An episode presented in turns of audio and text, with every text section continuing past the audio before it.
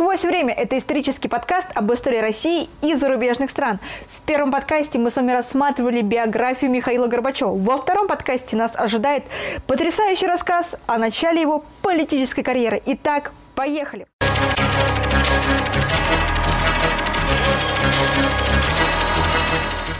Но сперва давайте обратимся к воспоминаниям самого Михаила о переезде в Ставрополь. В Ставрополе меня никто не встречал. Вещи оставил на вокзале, в камере хранения, и пошел искать пристанище.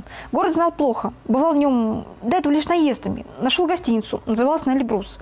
В ней я расположился, уплатил за койку и пошел бродить по улицам.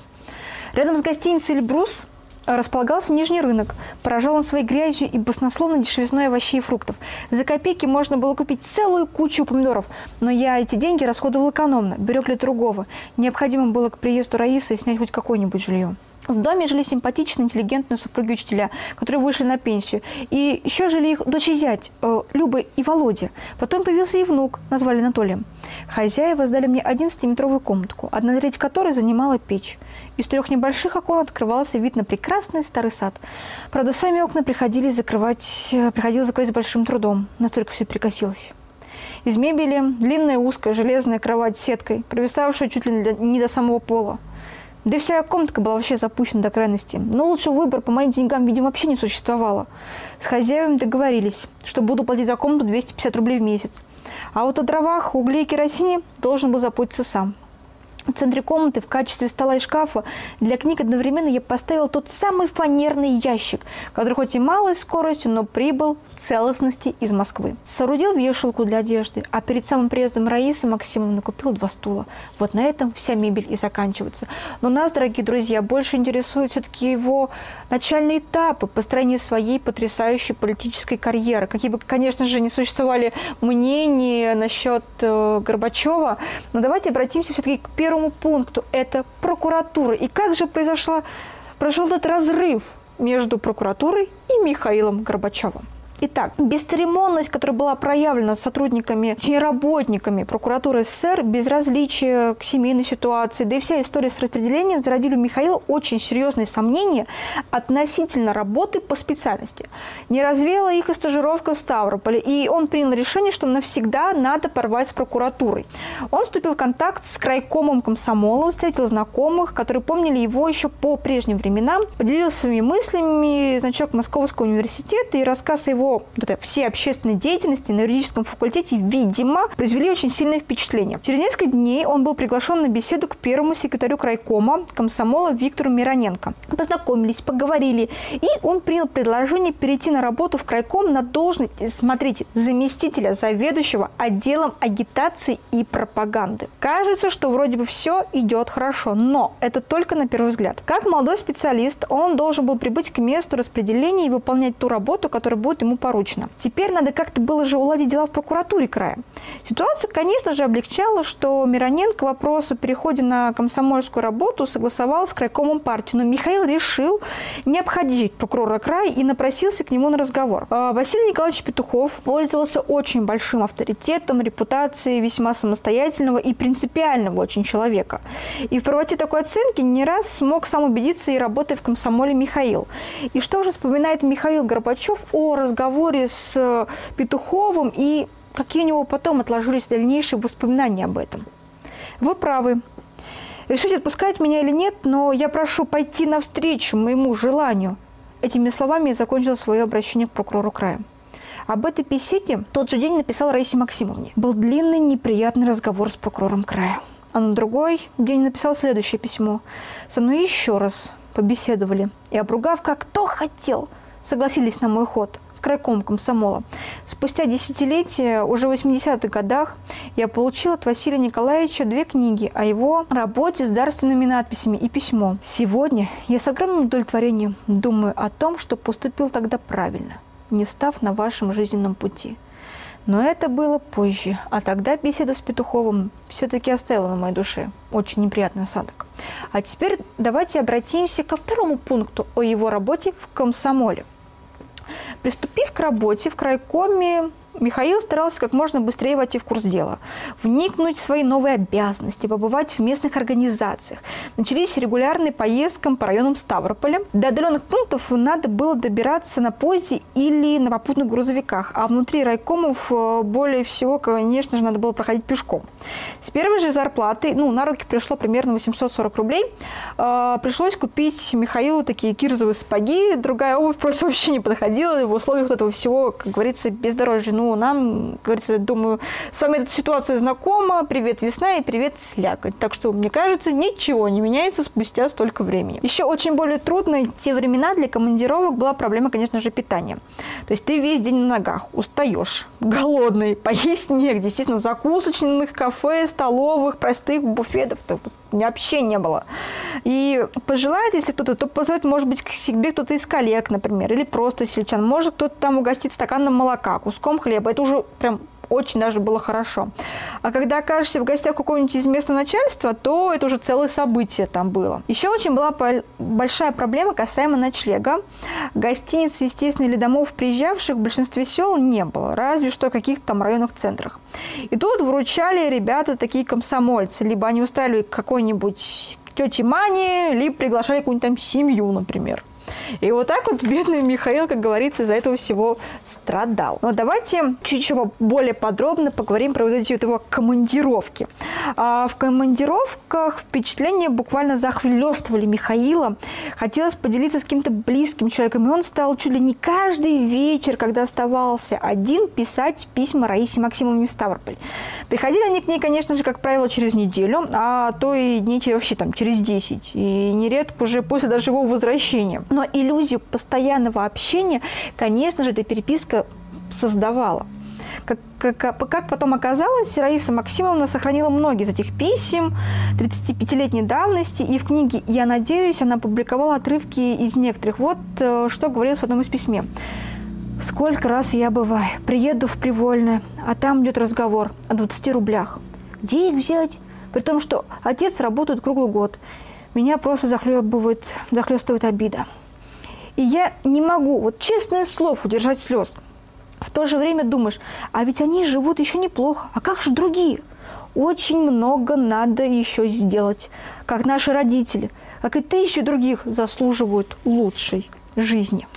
А теперь давайте поговорим о работе в комсомоле, что было там. Никакой самостоятельностью эта вся политическая организация молодежи по существу, конечно же, не располагала. Она действовала практически по такому суд подряду у КПСС. Более того, всякие попытки комсомола на любом уровне поступать самостоятельно вообще рассматривались как не только нежелательные, но очень опасные действия. Партийные организации, взяв на себя функцию такого вот прямого руководства экономикой, сами действовали как хозяйственные органы и от комсомола ожидали того же. Все оценивалось через призму этих хозяйственных успехов. Есть они, хорошо работают и партийные организации, и комсомол. Ну а нет, так и политическая работа. Как говорится, ну просто ничего не стоит. Ну и, конечно же, давайте обратимся к таким вот нашим любимым моментам коллеги. Как же были дела с коллегами у Михаила Горбачева? Не все, конечно же, гладко получалось с комсомольскими коллегами. А, вот этот университетский багаж, он давал, конечно же, о себе, если что, знать. когда возникали споры, какие-то там дискуссии по общим проблемам, по своей студенческой привычке сразу же ввязывались, выдвигались какие-то, может быть, и неожиданные для собеседника аргументы. И показывалась какая-то несостоятельность уже их позиции. Делал он это, конечно же, исключительно ради истины и в запале вот этой все дискуссии. И вот однажды на совещании аппарата крайкома ну, комсомола открыто бросили упрек в том, что Михаил злоупотребляет своим университетским образованием. Потом в узком кругу Михаилу сказали следующее. Слушайте, знаешь, Миша, мы тебя любим, уважаем и за знания, и за человеческие качества. Но вот многие ребята в аппарате очень сильно обижаются. Когда в споре выглядят как бы неучими или, хуже того, дураками. Разве это их вина, что они кончали одни лишь какую-нибудь вечернюю десятилетку-то, а? И что думает об этом Михаил? Я отнесся к замечанию серьезно, а главное, помог многим из них продолжить учебу в университете. Вот такой смешной момент касаемо его коллег. Но теперь мы не можем с вами уйти от важного исторического события, которое надолго осталось в истории нашей страны. Это 20-й съезд КПСС. Я думаю, если кто, кто увлекается историей, он знает об этом съезде. Если кто-то не увлекается историей, слушает просто подкасты, ему интересно, например, жизнь Горбачева, что там вообще все были эти интриги, то сейчас, конечно же, я вам немножечко расскажу о 20-м съезде и как это повлияло. Пришла весна 1956 года. 20-й съезд КПСС, доклад Хрущева на закрытом заседании съезда стал для страны своего рода политическим и таким очень психологическим шоком отступление делу, это был доклад о культе личности Сталина, после чего просто он рухнул и хочет сделать отступление, что Сталина хотели также ему был готов мавзолей, как и Ленину, но после всего вот этого, естественно, Сталина просто захоронили, и не было такого мавзолея у нас Сталина, то есть нет. Информационное письмо ЦК, почти дословно излагавшее этот доклад, э, Михаилу довелось прочесть в крайкоме партии. Он поддерживал мужественный шаг Хрущева, своей позиции там не скрывал, выражал ее публично, но обнаружил довольно-таки смешанную реакцию на доклад в аппарате и даже какую-то некоторую э, растерянность. И вот смотрите, что вот люди думали о самом докладе, о вот этих репрессиях. Две недели а, Михаил провел в районе, ежедневно встречался с комсомольцами, беседовал с коммунистами, и впечатление сложное. Участие собеседников, особенно в молодежной, интеллигентной среде, а также те, кто в той или иной мере ну, коснулись эти сталинские репрессии, тема культа находила живой отклик. Другие просто вообще отказывались верить в приведенный в докладе, докладе вот фактам. Они категорически не принимали оценки деятельности и роли Сталина. Третьи, и таких было очень немало, вообще сомневались в достоверности фактов, задавали ли один и тот вопрос, а зачем?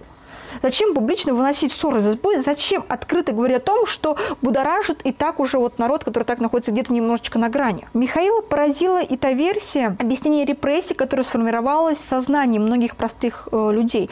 Мол, наказаны в 30-х годах Сталином были те, кто притеснял народ. Вот им отлились наши слезы. И это говорилось в крае, который прошел через очень кровавую мясорубку тех вот самых 30-х годов. Хотя, я думаю, мне возникает иногда мысль все-таки сделать какой-нибудь подкаст потом про репрессии в 30-й год. Я думаю, он будет очень познавательным интересным для всех. Еще хотелось бы вот вам отметить, что Андропов, э, его небольшое воспоминание касаемо тоже вот этого доклада, немаловажный Андропов, который являлся в то время послом СССР в Венгрии, он позже рассказывал, что сразу после 20-го съезда его неожиданно пригласил на ход тогдашний вот этот э, венгерский лидер Матис Ракуши. Когда остались они одни, э, Ракуши по-русски сказал, явно рассчитывая на то, что разговор будет передано, конечно же, Москву. Так делать нельзя. Не надо было торопиться. То, что вы натворили на своем съезде, это беда. И я еще не знаю, во что навальется и у вас, и у нас. И что, кстати, думал сам Горбачев по поводу вот этого 20-го съезда? Уже в первые дни пребывания в районе э, Михаил понял, что нужны не, получается, какие-то публичные речи, а откровенные какие-то дружеские беседы. Свои наблюдения и предположения после этой командировки он передал в крайком партии, и они вызвали интерес. Казалось, все прошло сносно, но удовлетворения Михаил не почувствовал у него самого было очень вопросов, только прибавилось наоборот. И многие из них оставались без ответа. И он понял, что одной из главных причин этого всего является сам доклад Хрущева.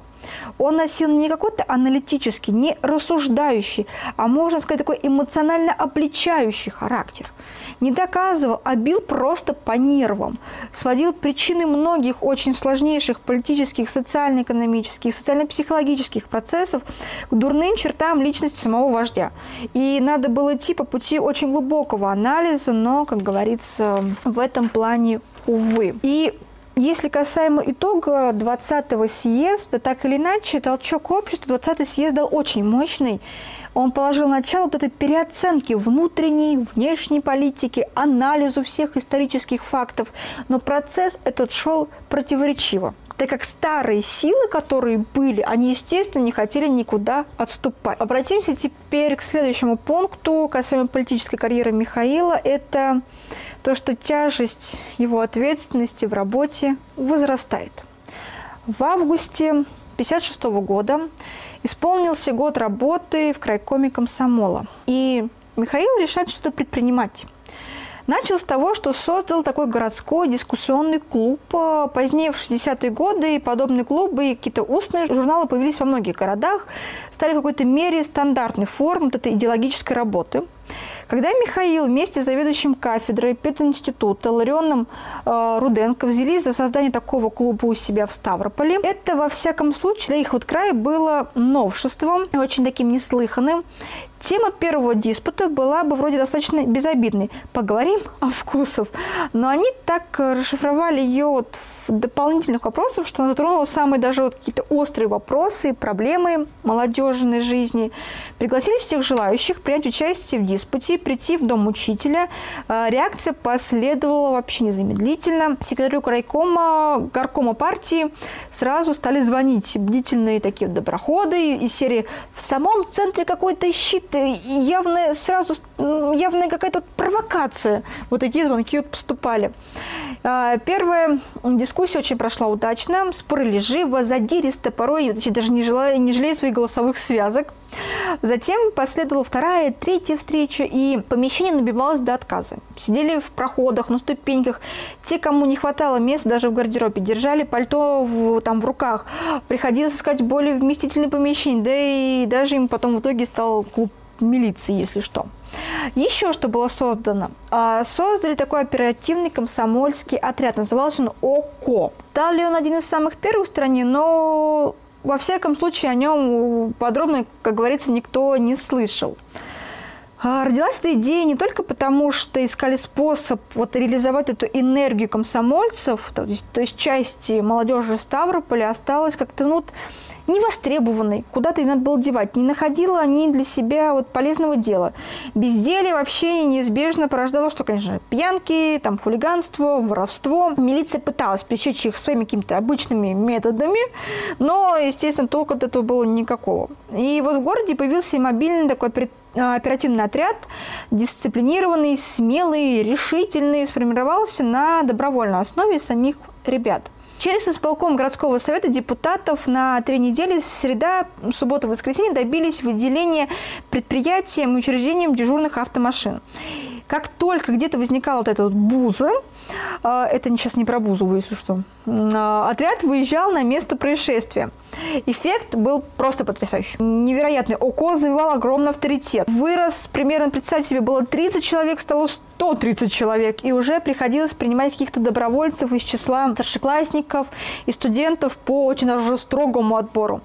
Казалось бы, прекрасная иллюстрация для тех, кто верит в эту спасительность, исключительность силовых методов решения абсолютно любых проблем. Но во всем всегда, конечно же, есть прекрасная фраза «но».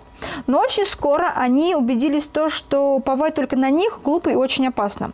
Во-первых, под видом этого, скажем так, оперативного отряда в городе стали действовать хулиганы и грабители. Во-вторых, участились случаи, когда ребята, почувствовав вкус этим вот, знаете, вот к силовым методам, шли на задержание и мордобой. И явно вообще нарушали какую-то элементарную законность. Пришлось усилить контроль за ОКО, придавать каждой группе по опытному милицейскому работнику. Но основное внимание обратили на трудоустройство и организацию досуга молодежи, поскольку давно было провозглашено, что в стране безработица ликвидирована окончательно и бесповоротно. И никакой естественной государственной системы, через которую можно было бы помочь ребятам, вообще не существовало. Поэтому функции биржи труда горком вызвал на себя.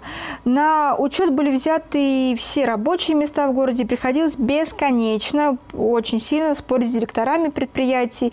И Михаил уже тщательно следил не только за тем, сколько добровольцев идет в это ОКО, а сколько, столько за тем, какое количество юношей и девушек удалось потом пристроить, как говорится, на работу. Теперь давайте немножечко, чуть-чуть отступление, проговорим про его семью. Здесь не будет много моментов про биографию Михаила, но, конечно же, происходили очень большие перемены в личной жизни. 5 января 1957 года Раисе Максимовне исполнилось 25 лет, а 6 января родилась дочь Ирина. Естественно, Михаил очень сильно радовался дочке, как, как они оба этого хотели, но очень переживали. Было дело все в том, что После очень тяжелого ревматического заболевания, которое было перенесено в студенческие годы, а, Раисе врачи запретили вообще идти на какой-то шаг. Жизнь теперь, конечно же, значительно осложнилась. Квартировали по-прежнему на этой вот Казанской улице. Магазинный рынок далеко, в центре города. За водой, как и раньше, там приходилось прям бегать к водоразборной колонке, туалет во дворе и уголь, дрова и там же. Касаемо все-таки есть и хорошее в этом моменте. Удалось поменять квартиру. И смотрите, а, и насмотревшись на всю эту суету, коллеги Михаила стали хлопотать по квартире. И Михаил получил две комнатки в так называемом административном жилом доме, в котором два верхних этажа были построены под жилье, а нижний для расположения всякого рода там учреждений, ну, как бы сейчас сказали бы, под офисы. Но городу не доставало жилья, и первый этаж тоже был использован для проживания людей. И после заселения он превратился в такую огромную, такую девятикомнатную коммунальную квартиру с общей кухней, туалетом. А, прожили они там три года до того, как получили отдельную двухкомнатную квартиру. Эти годы хорошо запомнились Михаилу. А, смотрите, что он об этом вспоминает. Жили здесь семьями, газосварщик, отставной полковник, механик швейной фабрики, холостяк-алкоголик со своей матерью и четыре женщины-одиночки. Уникальный мир, где переплеталось все – и раздражение, злость и тесноты – неустраненности и искренней взаимопомощи, если хотите, своеобразный коллективизм. Дружили, ссорились, выясняли отношения, мирились и вместе отмечали дни рождения, праздники и вечерами играли в домино. Но все круто, биографию чуть вспомнили. Давайте продолжим дальше про его политическую карьеру.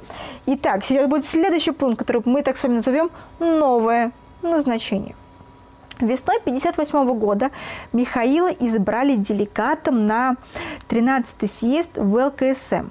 А в конце съезда они узнали то, что их э, первый секретарь Виктор Мироненко введен в состав бюро ЦК в ЛКСМ и отныне будет работать в Москве.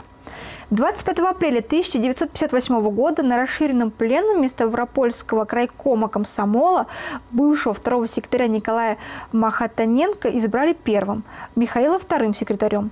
А когда в марте 1961 года Николай переехал на партийную работу и возглавил Изобильнинский район КПСС, Михаил стал первым секретарем крайкома в ЛКСМ. Пробыл на данном посту примерно до апреля 1962 года. Эти четыре года жизни были до предела заполнены каждодневной будничной работой, работы, и что постоянно становилось все более характерным для комсомола тех лет. Одна массовая кампания следовала с другой. Часть из них э, связана была, конечно же, шефством ЛКСМ над отраслями производства. Шествовали над стройками, э, большой химией, над животноводством, прежде всего над овцеводством, затем птицеводством и кролиководством, над выращиванием кукурузы, конечно же, и сахарной свеклы, с садами, виноградниками и прочим-прочим другим.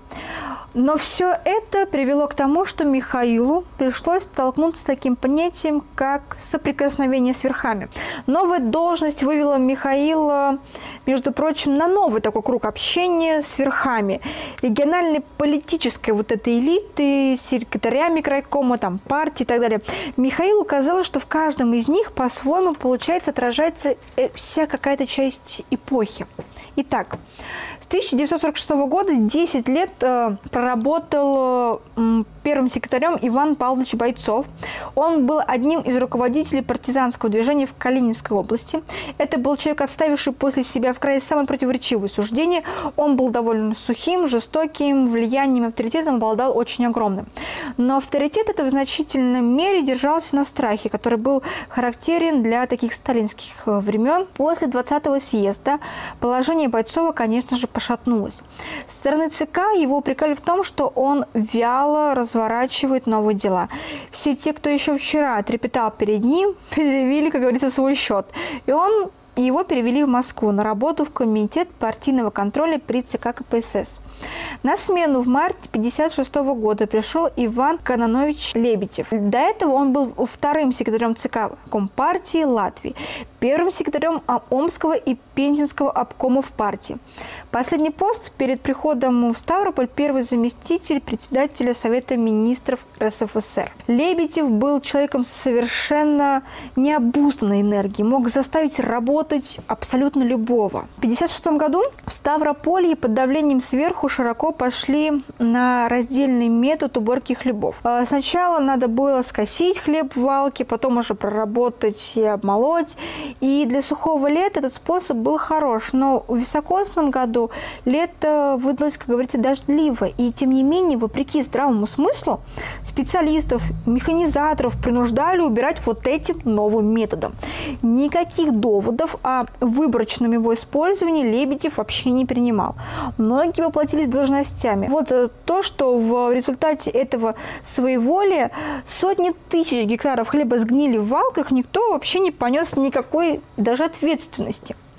Поначалу казалось, что характер э, Ивана Лебедева вполне индивидуален. Но когда в октябре 1958 года в Ставрополь для вручения края ордена Ленина приехал Хрущев, стало сразу понятно что дело тут не только вот этой самобытности Лебедева. Тогда вот впервые Михаил имел возможность, конечно же, еще присмотреться к Хрущеву. Наблюдая за вот этой манерой поведения Никиты Сергеевича, он отметил его открытость и искренность, своеобразную такую, знаете, народность, желание идти на контакты со всеми. То есть, можно сказать, стиль Хрущева создавал своего рода эталон, и многим руководителям, которые были рангом ниже, старались что сделать? Конечно, подражать ему. Беда в том, что, будучи заимствованным, да, еще и при очень такой низкой культуре, стиль лидеров, в кавычках, конечно, приобретал часто очень ну, вульгарные формы. И непосредственность, и вообще народность выливались порой в, в открытое хамство. Не говоря уже о какой-то каком-то сквернословии и пьянстве. Видимо, вот это вот желание походить на Хрущева где-то в глубине души сидела, конечно же, и у Лебедева. Но результат, знаете, как это вот карикатура. Вот чисто карикатура вот Лебедев показывал. Он мотался по краю, сталкивался с непорядками, устраивал разносы, матерился. В крайкоме от него потоком шли телефонограммы, а там уже весь аппарат сидел на готове. Молниеносно писались, решения объявлялись, там выговоры, сочинялись телеграммы с требованием поднять организованность, усилить весь партийный контроль.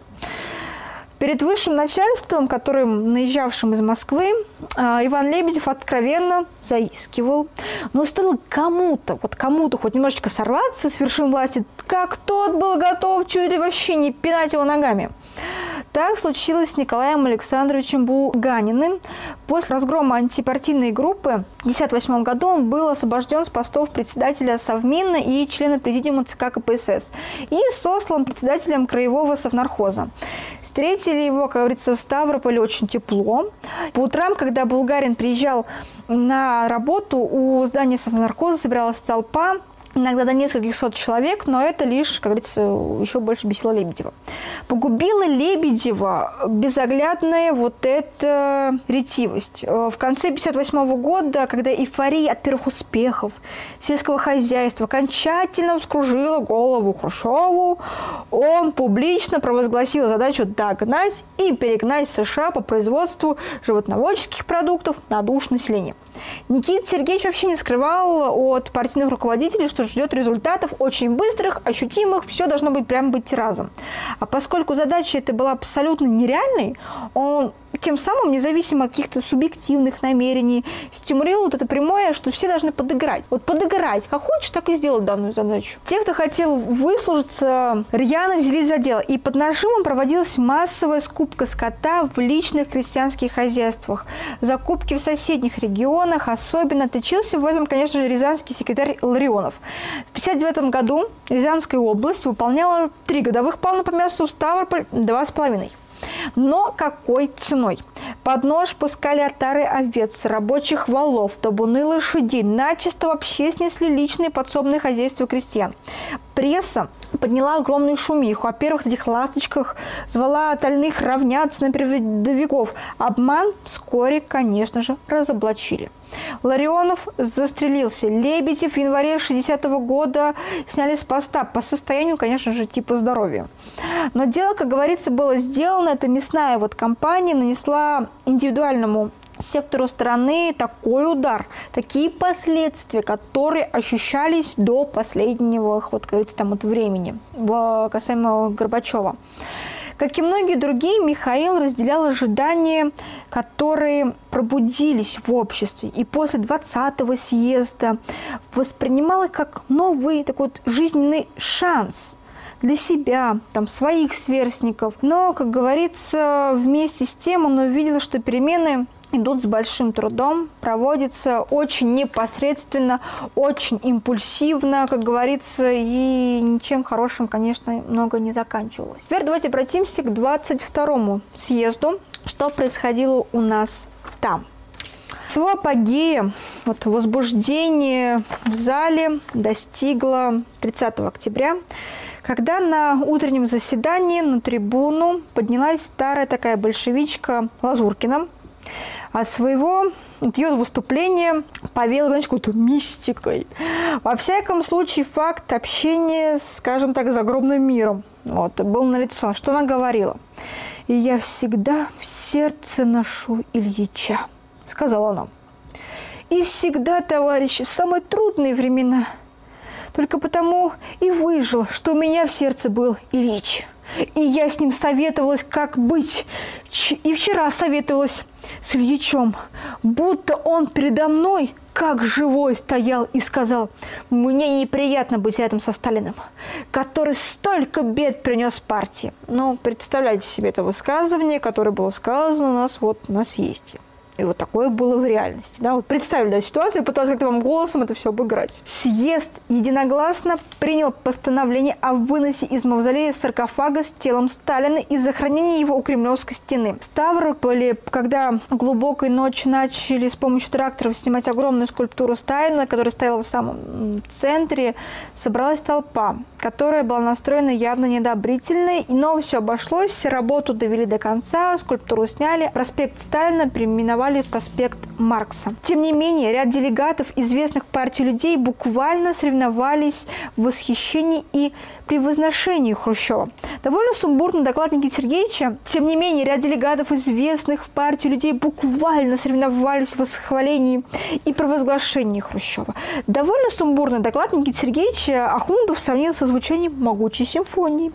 А Рахидов говорил о Хрущеве как о выдающемся ленинце, замечательном знатоке глубинных процессов жизни и о страстном борце за мир.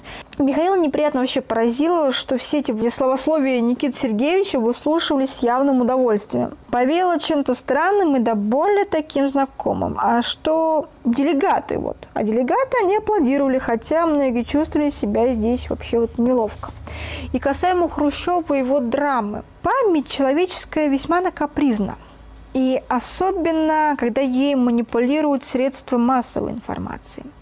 Все помнят кукурузную эпопею, или то, как стучал там Никита Сергеевич Башмаком на заседании Генеральной Ассамблеи ООН. Его стычку с художниками на выставке в Манеже. Но за этими лежащими на поверхностями фактами скрывалось нечто вот нечто гораздо более значимое. История никогда не забудет разоблачение Хрущевым культа личности Сталина. Действительно, в его закрытом докладе на 20-м съезде было слишком много анализа, слишком много субъективных моментов. И свободить всю проблему тоталитаризма каким-то внешним причинам и дурному характеру диктатора – дело нехитрое. И к тому же очень эффективное, но не скрывает его каких-то глубинных корней. Достаточно прозрачны были личные политические расчеты Хрущева. Он выступил первым с разоблачением культа, но сразу же заблокировал своих ближайших конкурентов и противников это Молотова, Маленкова, Кагановича, Ворошилова, которые вместе с ним как раз и составляли ближайшее окружение Сталина. А теперь давайте обратимся к воспоминаниям Михаила Горбачева о данном вопросе. Видеть причину трагических событий в истории советского общества только лишь в личных качествах злодея Сталина значит оказаться в плену культа личности наоборот. Если дело в том, что достаточно сменить плохого руководителя на хорошего, и мы гарантированы повторение ошибок, Хрущев как бы обращался ко всем. Вот я честно говорю о прошлом, ничего не скрываю. Верьте мне, идите за мной, все будет хорошо. Иными словами, приглашая сменить один культ другим, не посягая на какие-то устои системы. Очень, конечно же, у нас э, критических аргументов вот в адрес Хрущева вполне хватало, чтобы оправдать этот дворцовый переворот, конечно же, так в кавычки эти возьмем. Но за словом о благе народа все-таки стояло прежде всего желание этих партийных генералов и офицеров сохранить себя у власти. Центральный комитет КПСС, который поддерживал Хрущева в 1957 году, свалил его в октябре 1964 И главная особенность э, этого хрущевского периода в целом заключалась в том, что Никита Сергеевич заставил работать систему, применив ее же методы. Давайте завершим сегодняшний подкаст воспоминанием Горбачева по данной проблеме. Сегодня, оглядываясь назад, я думаю, что период, последующий после смерти Сталина, особенно после 20-го съезда партии, примерно до середины 60-х годов, является особым и крайне важным для истории нашей страны. По своему смыслу, независимо от субъективных намерений самого Хрущева, это был первый приступ к демонтажу тоталитарного режима. Первая попытка повернуть наше общество к демократии. На этом мы завершаем наш второй подкаст. Он более сдержанный, короткий по сравнению с первым.